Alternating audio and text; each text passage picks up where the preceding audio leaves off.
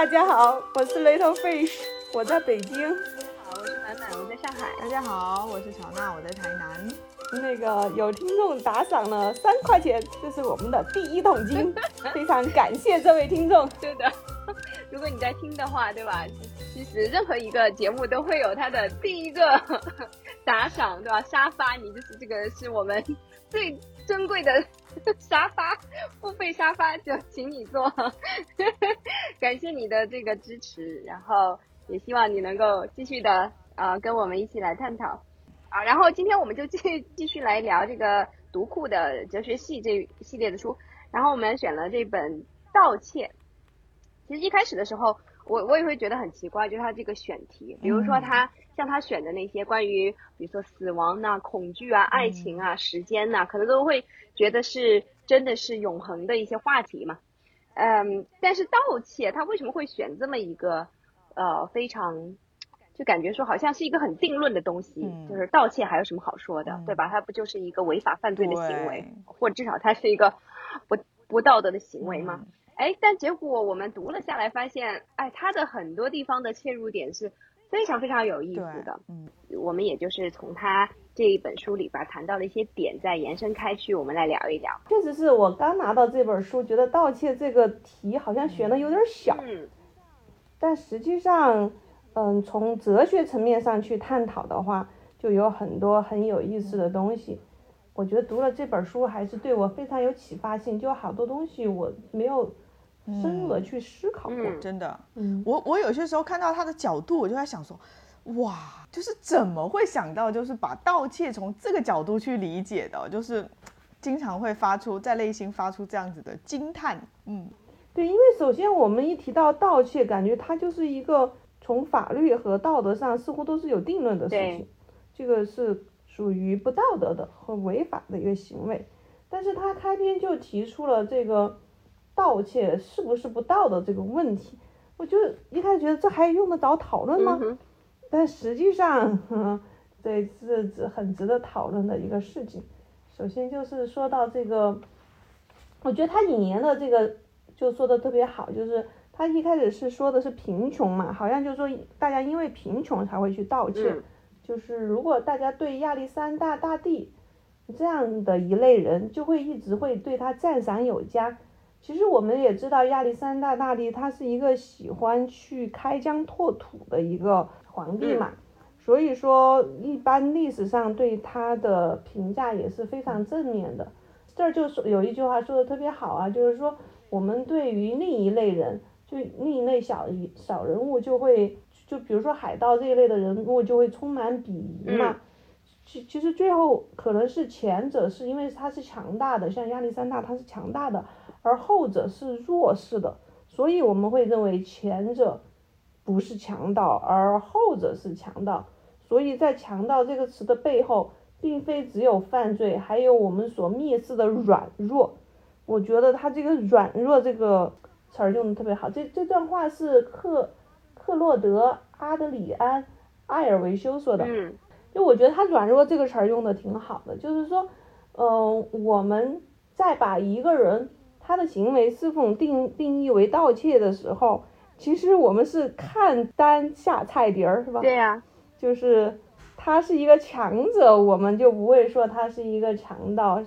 但他是一个贫穷的人，就是我们能够。欺负得了的人，那他就是一个盗贼，他就是一个强盗。嗯，就这个这个点确实是比较有意思的，所以就让我们去反思那种我们对于贫穷的看法嘛。所以为什么在很多的这个文化里边，对于贫穷这件事情，其实对于贫穷的人都是有一种，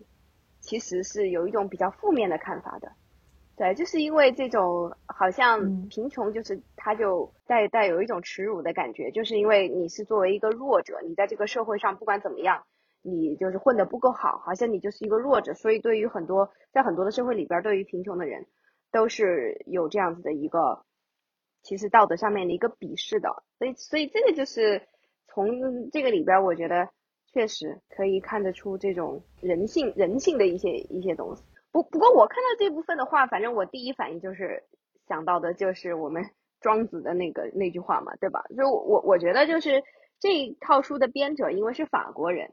对吧？他如果读过我们的庄子的话，他应该早就为我们的那个 智慧，对吧？这么简洁的一句话来讲述这个道理而感到震撼了，就是这个“窃钩者诛，窃国者诸侯”嘛。呃，当然这一句话的话，它更多是在讲一个社会的分配的问题，呃，就是这本书后面一半去重点讲的。不过我们可以先把前面的部分再讲一讲。对，其实你说到这个中国的智慧，还有一句话“成王败寇”嘛。对对对对对对，所以刚才讲小鱼 Little Fish 讲的这部分的话，更偏向于是成王败寇的这种感觉。虽然你仔细想一想，这个其实是，啊，为什么就一定是这个样子呢？所以，所以我觉得其实哲学思思考就是这个样子的，让我们去反思那些我们自以为天然就应该是这个样子的，但其实你仔细去想一想，很很多的东西它。它并没有所谓所谓天然，很有可能是后天社会的一个规定。其实这这里面它就有一句话，就是强盗集团和帝国之间的区别不在于他们的本质，而在于他们的规模。嗯，就是说他们本质上都是一种掠夺嘛。你不管是帝帝夺对于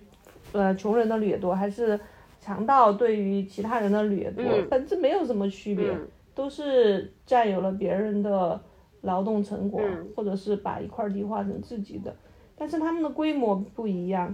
比如说，他说我用一艘船去做这件事情就叫海盗，我用的是一支舰队，就可以被称作皇帝。对，这也是一个非常非常妙的一个隐喻。我因为我是看到后面那个普鲁东他引用普鲁东的时候呢。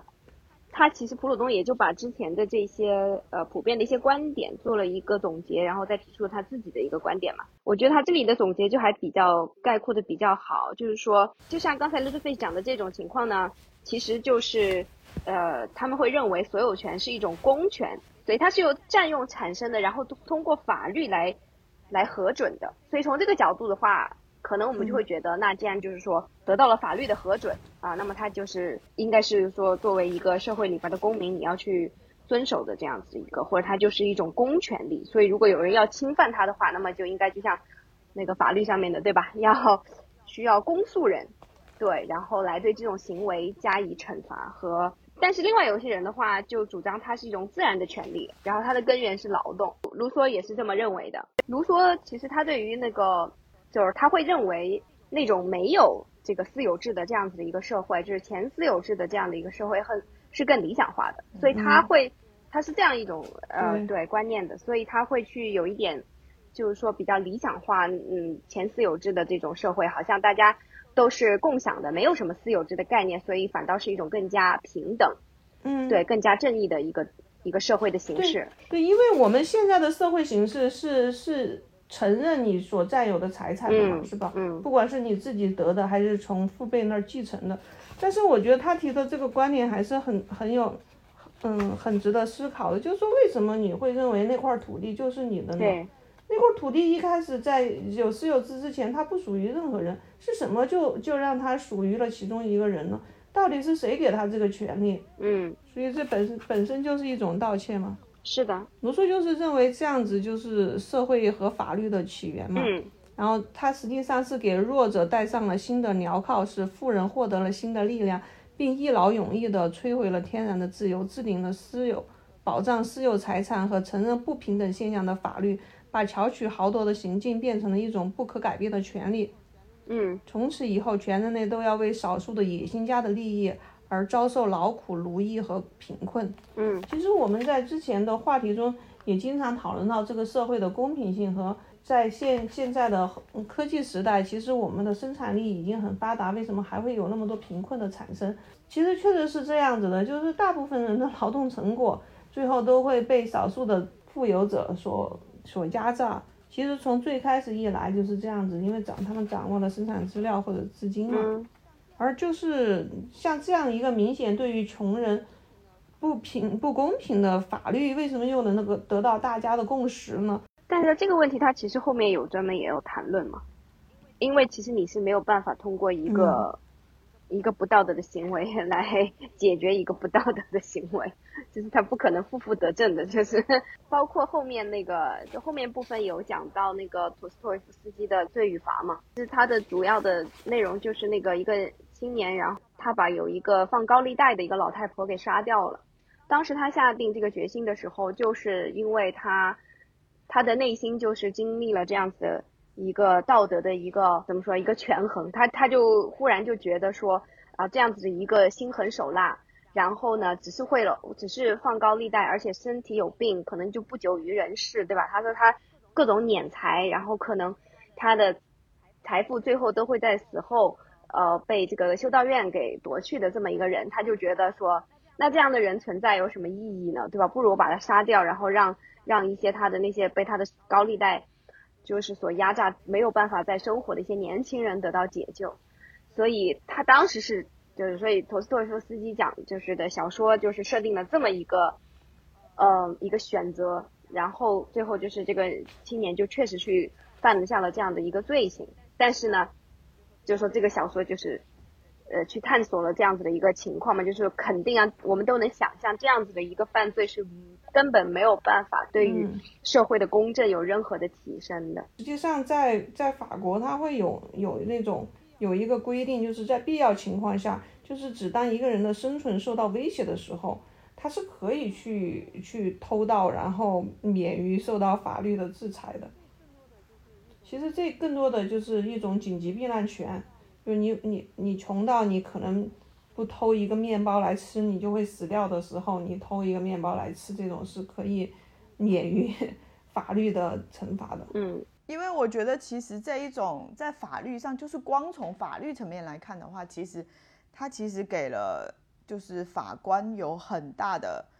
解释的权利，从这个角度去看，就是关于说他盗窃的这个必要性，就是他要怎么去判断说他真的就是贫困到说他真的马上就要死，或者是说他要怎么去判断说他那个必要性到底是什么？你比如说他饿得快要死了，那快要死了到底是什么程度？因为我刚好上个礼拜有写一篇就是法律的文章，一个案件，它其实就是在嗯十八十九世纪的时候，一八四几年的时候，它就是发生了一起。就是在公海上的一起船舶，就是它出了海难嘛，海难之后其实就很像我们电影里面演，但是它是真实发生的情况。啊，海难之后那个人吃人的事情是吧？对，就是说最后的法，最后他们虽然采用了非常公平的抽签的方式，然后最后把那个人杀掉之后，然后把他吃了，然后那最后这些人到底是不是有罪？法官会不会判定说他在？他是不是在必要的情况下，就是在非常急迫的情况下，采取了这样子的行为？他到底是不是？但是其实到最后，其实作为就是比较站在人性主义的法官的那个角度的话，他其实大部分都赞成是说，人的生命其实是不可以侵犯的。你的这些所有的必要的、急迫的一些情况，或者是危及到你生死的情况，它只能作为一种减刑。或者是减免你处罚的一个因素，但是不能作为你免罪的一个辩护的理由。上次看罗翔讲的嘛，就是说，如果是一个你饿的不行的情况下，你可以吃熊猫嘛？它是保护动物，是不是？就是你如果吃完之后，你你会不会那个被判你你你那个违反国家野生珍稀野生动物保护法？但实际上他说出来是。你可以采用紧急避难权，因为你的生命受到了威胁，你不吃它，如如果你不吃它，你就会饿死的情况下，你是可以吃它的。我我我是觉得这个太有争议了，因为我觉对在英美法系的法官，你看从十七八世纪就发生类似的事件，一直上来，所有的基本上大部分百分之九十的法官其实都不会同意说采用。这一种紧急避难权，就是说这一种的权，它的裁量权一定要限制在非常非常小的行为的里面，它才有办法。就是罗翔老师嘛，主要就是讲的是一个非常有趣的一个有点近似段子的一个案例。你说什么时候你会紧急避险要吃熊猫呢？你被关到卧龙山里边去了，那你肯定有野兔子可以打呀。你说，你说你是熊猫困在一个屋子里面，然后没有别的东西。那这个谁吃谁还真是不好说呀。只是说在理论上的话，做这个思想实验的话，我觉得可能会有一些，确实要看法官的他怎么把握了，对吧？因为因为我们经经常会有一些呃影视作品也好，文学作品也好，都会去探讨一个问题，比如说一个饥肠辘辘的母亲为她的孩子偷了面包，如果最后因为这个原因被扔进了监狱，我们就会觉得这种法律太不近人情，对吧？嗯，就就是那个悲惨世界的设定啊，就是他可以寻求法官的怜悯，寻求大家的怜悯，但是他不能作为无罪的理由。嗯，法律层面的确是这样，但是这书里面其实我是觉得他是站在了法律的一个就是对立面吧，好像因为他在探讨法理啊，他不是只是在。探讨法条，他在探讨法理。对对对，他是觉得说法律其实，嗯，它就是建立在不平等之上的，它保护的就是有产者。所以他他也提出这个嘛，他这个本身就是建立在不平等上的，他他唯独保护的是有有产者，这显然与法律面前人人平等这一基本原则是相矛盾的。嗯，这是这是萨德的看法啊。所以说，他们认为，从萨德看来，在惩处盗窃的法律是反共和的。这个问题，盗窃这个问题，你如果追根溯溯源的话，它就是关于这个财产权嘛，就是这个所有权的这个问题。所以，像刚才刚才我说的那个普鲁东，嗯，他就是否认了这两种观点。他就是说，不管是说从从法律上面，呃的这个所有权，还是说从根源是劳动上面这个得来的所有权，他觉得都。都不是这个原因，然后他的观点就非常极端，他就觉得这是一个呃所有权是一个无因之果，然后他认为其实他就认为说所有权就是盗窃，然后我专门还去搜了一下那个普鲁东的一些信息，因为我我记得普鲁东跟马克思其实是很有联系的，包括他后面就这本书里面引了一些普鲁东对于就剩剩余价值的一些论点，其实也是马克思也是受到他比较大的影响，但是我我我搜了一下的话，因为嗯。就是今天的研究，因为我 搜了一些马克思哲学的那些论文啊，就是国内的这些写的，然后就发现，就他们都挺要把马克思和普鲁东划开、划清界限的。就就实际上，就是之前他们早期他们俩私交很好，然后但后面其实也是发生了呃观念的一个就是哲学观念或者说革命。呃，里面的一个呃分歧，我其实就是像今天的话，我就看到我们国内的马克思主义的研究者基本上都是会给普鲁东贴一些标签，就是有小资本、小资产阶级呀，然后无政府主义呀，然后就是他会比较偏向于，其实说白了就是他不会像马克思那么号召革命了，嗯，就他会更加的去倾向于从一个比较抽象的。嗯，正义的这样子一个理念出发，然后去修正这个社会的一些，比如说分配的方法什么的。但是可能马克思的呃后后面的一些观点，就是要改变世界嘛，对吧？改造世界，就这个是不太一样的。但是其实，我就从这一点来来说的话，其实就是在这一点上，我觉得其实跟马克思的这个想法也是非常有一些共鸣的地方的嘛，就是说。关于这个这个所有权，其实它是本来就就并不是一个所谓的天然的东西。嗯，我我觉得它里面还有一个提到一个很有意思的话题，就是说他提到一个故事嘛，就是那个人他去偷富人的东西，他其实不是为了要，因为他太穷了，而是而是只是为了想要像富人一样去享乐。就是提出了这个奢侈的权利，对，我觉得这个角度也是非常的特别。嗯，他就觉得说每个人都有都有奢侈的权利，奢侈的对，那么最终我们就无法再对贫穷的窃贼进行权利上例外的宽恕。嗯，就是当我们觉得说，就是当一旦发生说他是为了更奢侈的生活去盗窃的时候，那么就会影响我们。就是对于真正因为贫穷去盗窃的人的一些看法。他讲的这个奢侈权，就让我想起我们读《时间》那本的时候，它里边不是有懒惰的权利嘛？对，我就想，就是有有点有点这意思吧，对吧？就是说，感觉你可以把人性的各个嗯阴暗的面，就是你都可以加成一个，这也算是我们的一种权利，是吧？就是还是很难立得住的，就是你就会把一些道德的基准，其实会。让他产生动摇，但是这个角度倒是蛮对对对。但我觉得最最最有趣的，对我来说最最有趣的一个观点就是孟德斯鸠。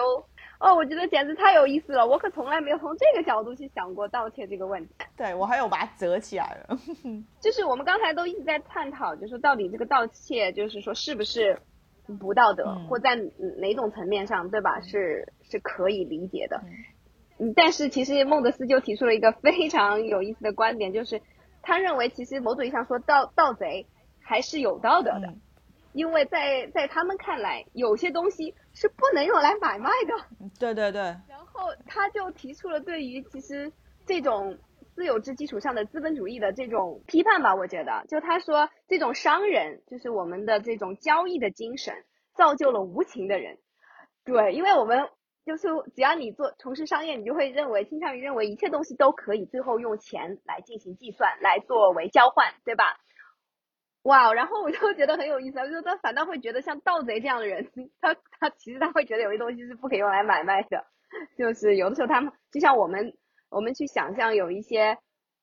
呃，说白了这个就是。那个古惑仔的那种价价值观，对吧？就他们之间可能还会有所谓的义气，对不对？就是就反倒不是说像这种有有一些非常冷酷的，怎么说？就是这种资本家或怎么样的，对吧？反倒对于这些人来说，可能他们身上具备的人性，你可以说还更少了一些。嗯，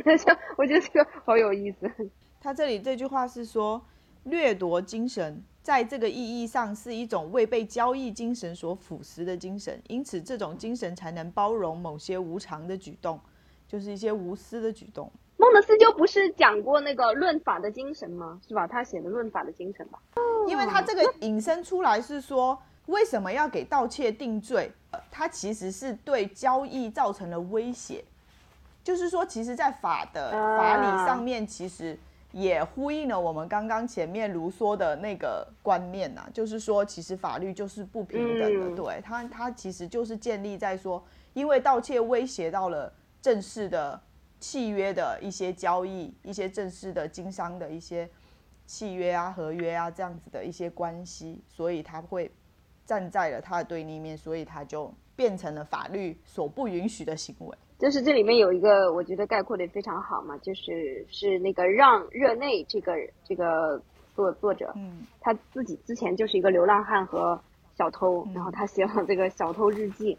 然后他在里边就写说盗盗窃并非是一种不道德的行为，它是一种反社会行为，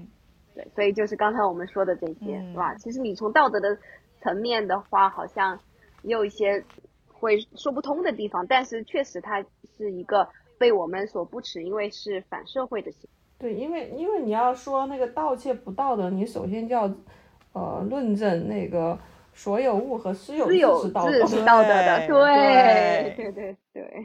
啊对对对，我想起来了。所以其实霍布斯和卢梭就是一个可以非常对对照着来看的两个哲学家嘛。就是卢梭就是比较认为这种前私有制的社会。是一个田园般的，对吧？然后大家都很平等，然后互相帮助，然后非常有道德，呃，会想会想呃有这种呃怎么说同情心的在这种社会，啊，反倒是私有制让我们变得非常自私啊、自利啊，对吧？然后产生了很多问题。但是那个霍布斯的话，他就是相反嘛，他就会认为说，就是在呃这种有有法律规定的这样子的呃社会出现之前，呃是这个所有人对所有人的战争嘛。对他的认，他认为就是在法律出现，还有在国家出现，他应该是他是国家出现，因为他的那个著作叫利维坦嘛，他就认为就是说一定要有这么一个强大的国家的暴力机器，对暴力进行一个一个专制，否则的话就会变成所有人对所有人的暴力嘛，就是所有人对所有人的战争。对，所以他们两个正好就是两个相对的观点。这这里面有讲到就是托马斯霍布斯嘛。他提出财产权并不是一种自然权利，而是一种社会制度。所以，如果法律要对盗窃进行惩处的话，并不是以道德的名义，而是以社会适定之权利的名义进行。是的，是的。接下来对盗窃，就是把它作为艺术家这个角度也是很特别。嗯，就是觉得盗窃是一种技能。如果说它是一种技能的话，是需要培养的话，嗯，那么。它为什么不能说盗窃是一种劳动或者是一种艺术呢？对啊，就是就有些人他他贫穷，但是他却有盗窃的天赋，为什么？这他他就不能把这当成是他的一种技术？他里面其实，在这一段就是用了那个十一罗汉嘛的来来比喻。十一罗汉我也是有看过啊，就是他其实跟很多盗窃的电影其实很像，他就是一帮人各各自。怀揣着那种特异的本领，就是比如说有人特别擅长怎么样怎么样，对他们就联合起来，然后去完成了一个很大的一个偷盗的案子。我觉得他这个案子比较特别的，就是他其实在这本书里面也有提到说，就是他其实并没有阐述说他们到底是为了什么去偷去偷盗，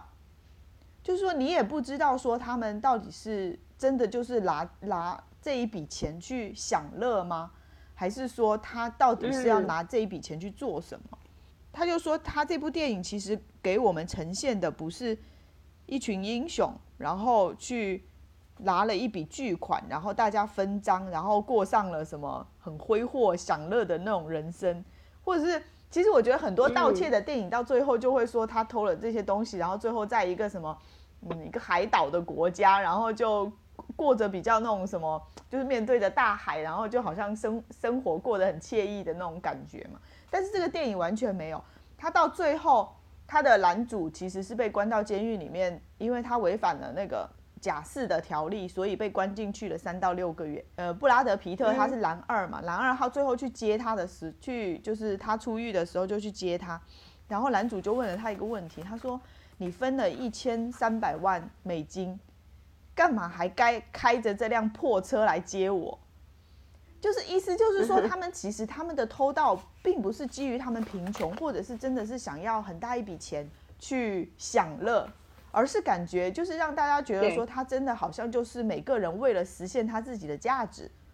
或者是在这个过程之中去寻求了他自己的存在的那一种感觉，真的，我我也觉得说从这个角度来看也真的是蛮特别的。对，其实我觉得在早期九十年代吧，还是有很多这种什么雌雄大盗呀，各种这种盗窃题材的这种呃反社会英雄主义的这种。呃，电影出现的，大家为什么在欣赏这种电影的时候啊，被这些盗贼搞得热血沸腾，形成一种美学，而不从而不会就直接的从道德上谴责他们，觉得这种这些事儿就看不下去。这其实这这也是他他们要探讨的这个问题，包括他就是说从那个普罗米修斯开始嘛，就他就是去为了人类去盗取火。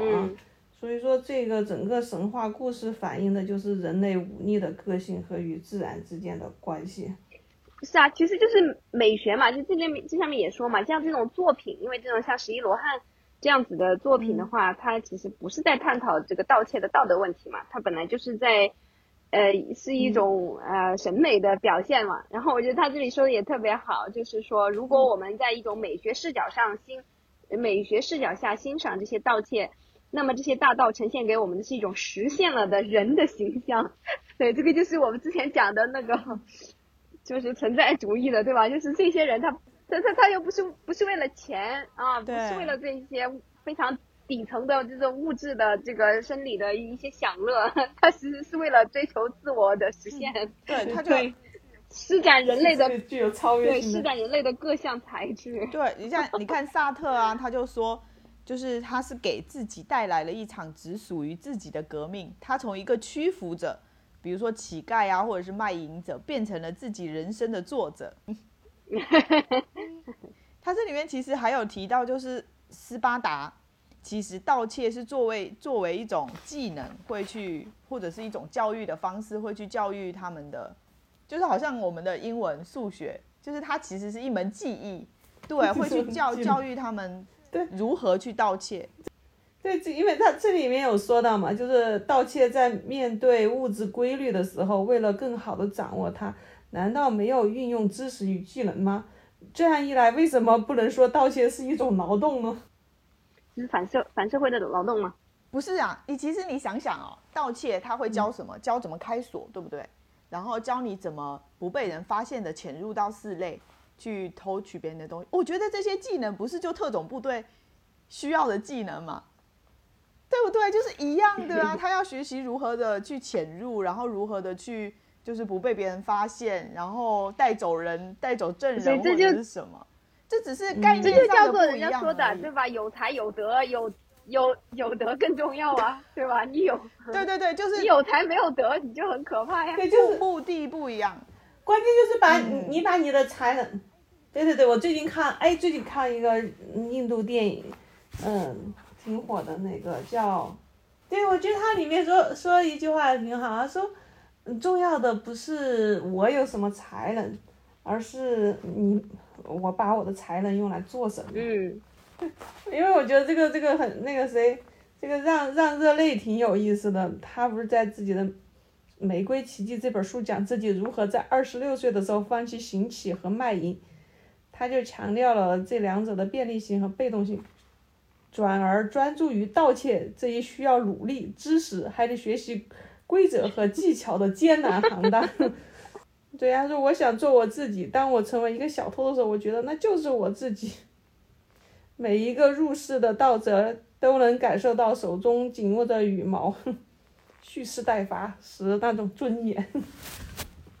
讨论到这个盗窃，不仅是从它的道德性。然后这个从艺术性去探讨这个角度，确实也是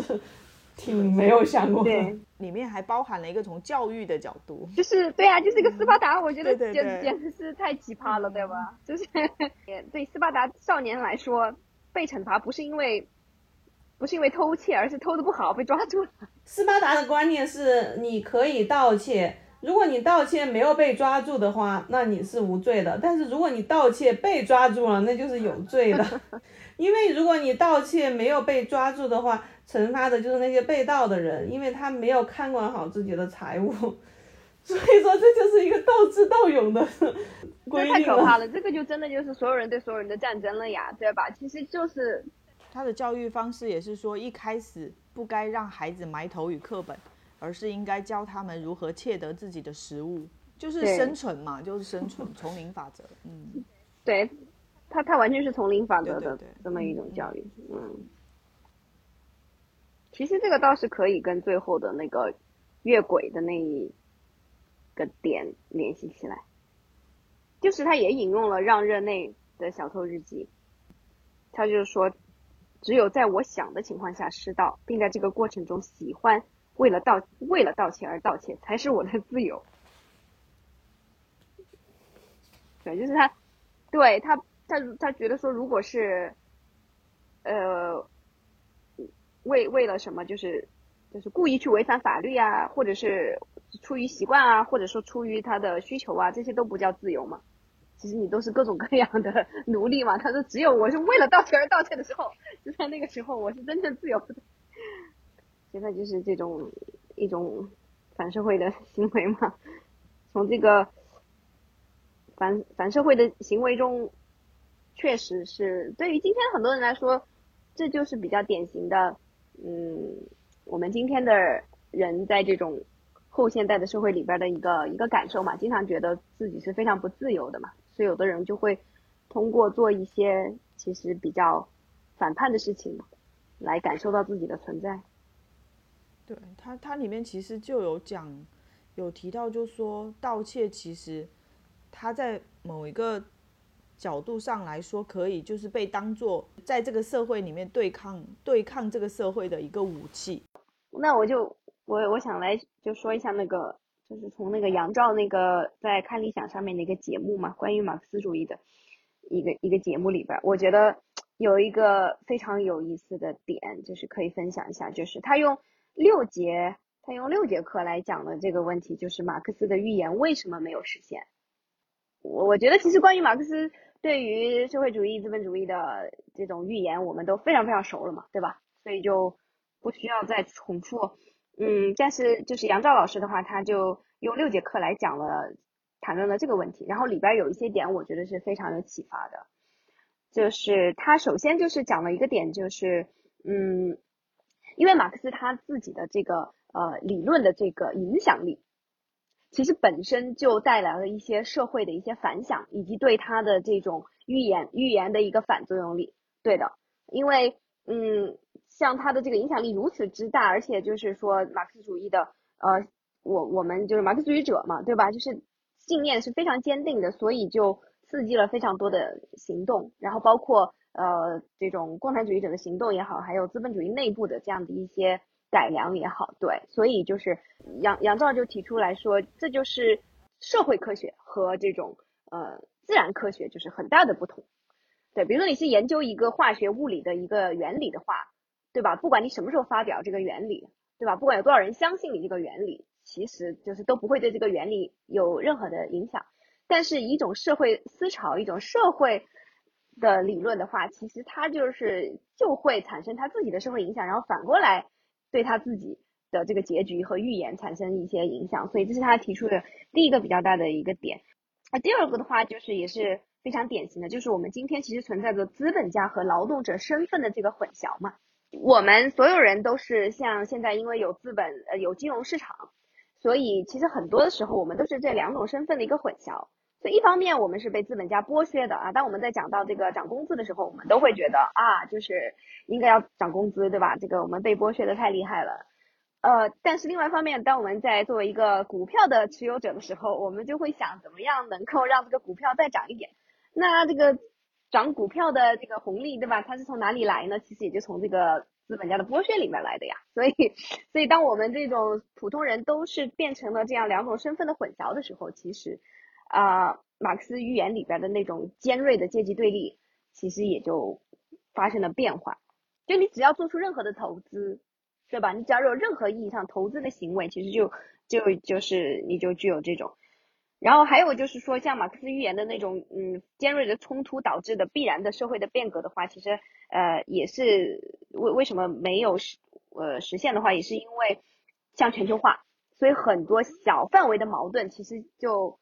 转移了嘛，本质上对。然后另外有一个非常非常非常重要的一个点，就是他讲的是无偿占用这个概念，其实这是马克思自己就提出来的。那么。呃，杨照的话就进一步的去探讨了一下这个马克思说的无偿占用在我们今天的社会意味着什么。他举了几个比较典型的无偿占用的例子，就是说把把很多的成本其实是通过外部化的形式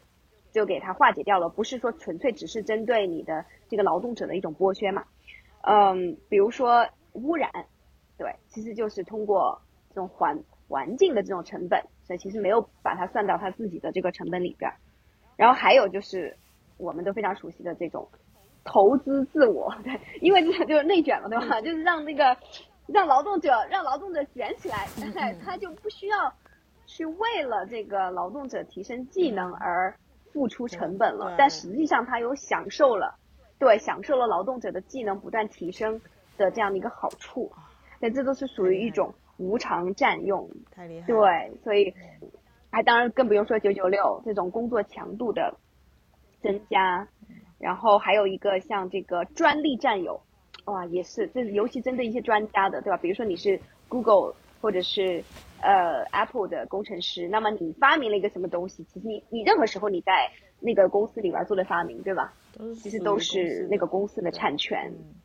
对对，嗯，所以就通过这样一系列的方式，就是让其实今天的资本主义已经。已经不是就是马克思当当时说的那种所谓的诚实的资本主义的话，就是你看得见剥削的话，就是，然后你就会有这个哪里有压迫哪里就有反抗嘛，对吧？反抗。对，但是但是今天通过这种无偿占有的话，很多时候你的那种被剥夺感，你你真的是没有发现啊，或者是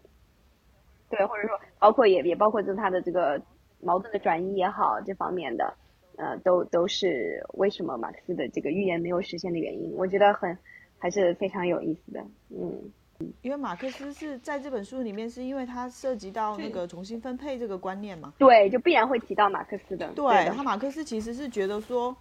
重要的不在于说是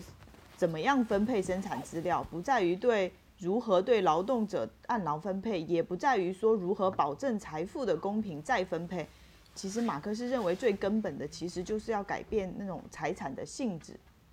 就是财产的性质本身。提到说，就是关于这个问题，就是说它之所以比起公正更多的与自由有关，就是因为资本主义生产方式从劳动者那里偷走的，其实也涉及到盗窃这个概念嘛，就是偷走的其实不仅仅是钱和财产，从他们身上偷走的还有时间、个人的身份和自由。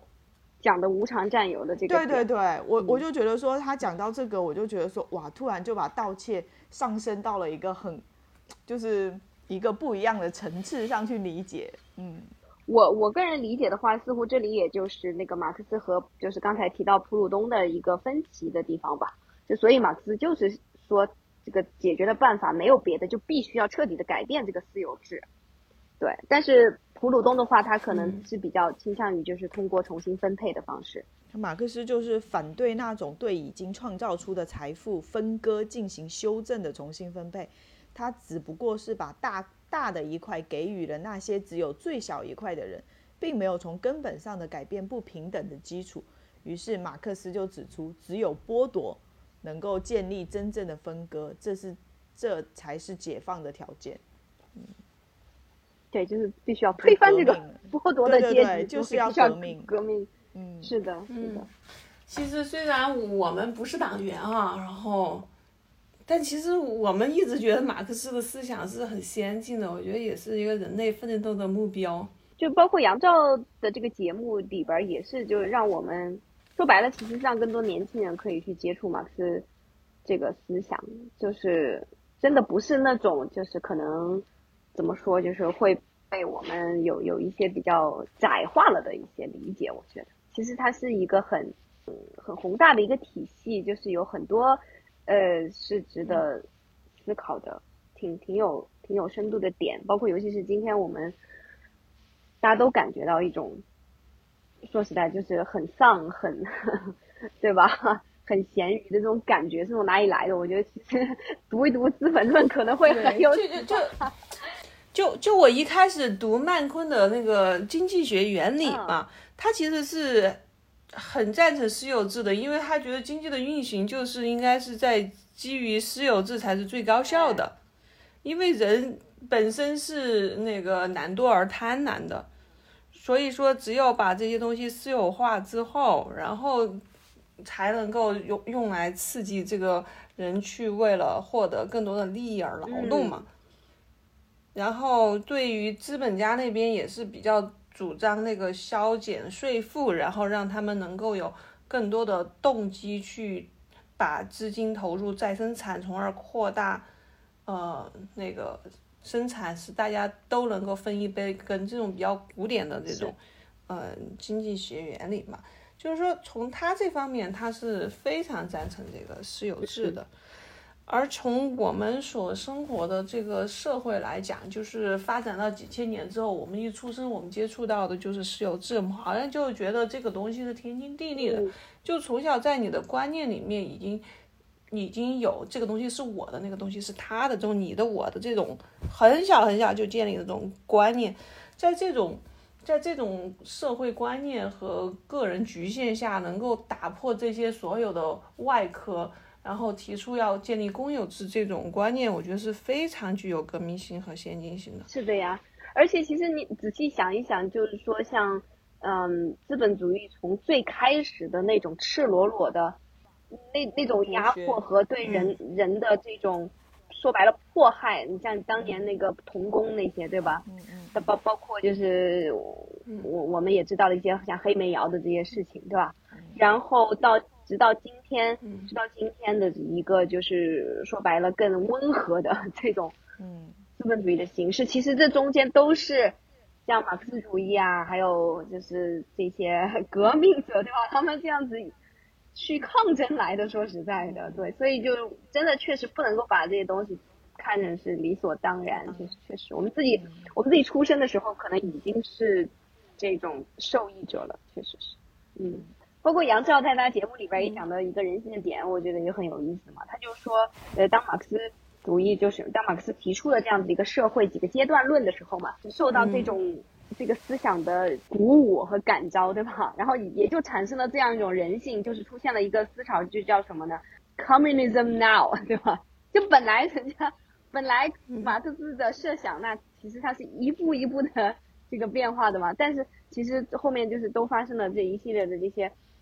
一一些所谓的就是马上就要共产主义的一些尝试，其实就被证明都是失败的嘛，是吧？所以，但这个也是体现了人的人性，就是当我们知道哇，这个东西，比如说，我就坚坚定的相信这资本主义一定会灭亡，是吧？这个共产主义一定会胜利，我我可能就真的就想，我的这个我可能看不见，但是但是我希望我儿子、我孙子，对吧？这这一辈能够看得到这个成果，对，所以这也是人性嘛，嗯，所以就就是真的很多的，我就觉得他说的。就杨照说的很有道理，就是研究人跟跟研究这个自然界就是不一样的。在包括那个人类简史后面也是说嘛，就是说那个关于这个政治经济学，就是马克思的这个出来之后是一个具有划时代意义的嘛，就是他讲的非常清楚，包括资资本主义社会也会去研究这些，然后从而去去改良自己的社会嘛。然后 让自己不至于那个走向灭亡，是吗？对，能够缓和社会矛盾。确实，确实也是，实际上也是发生了这样的事情。